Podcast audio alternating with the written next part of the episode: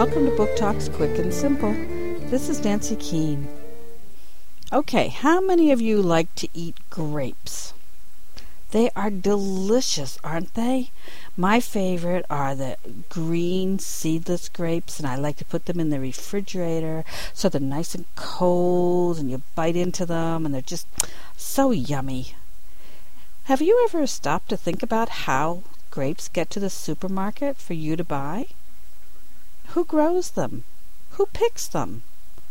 A man named Cesar Chavez changed the way that grapes and other crops are harvested. Years ago, immigrant workers were used to pick the crops. These were poor, uneducated workers who moved from place to place to follow the crops and get jobs where they could.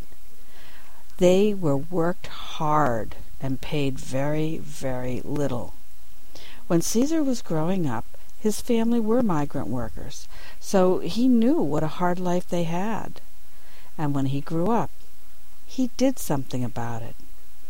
How could one man change so much? Cesar Chavez, Fighting for Fairness by Lila Guzman, Enslow Elementary, 2006.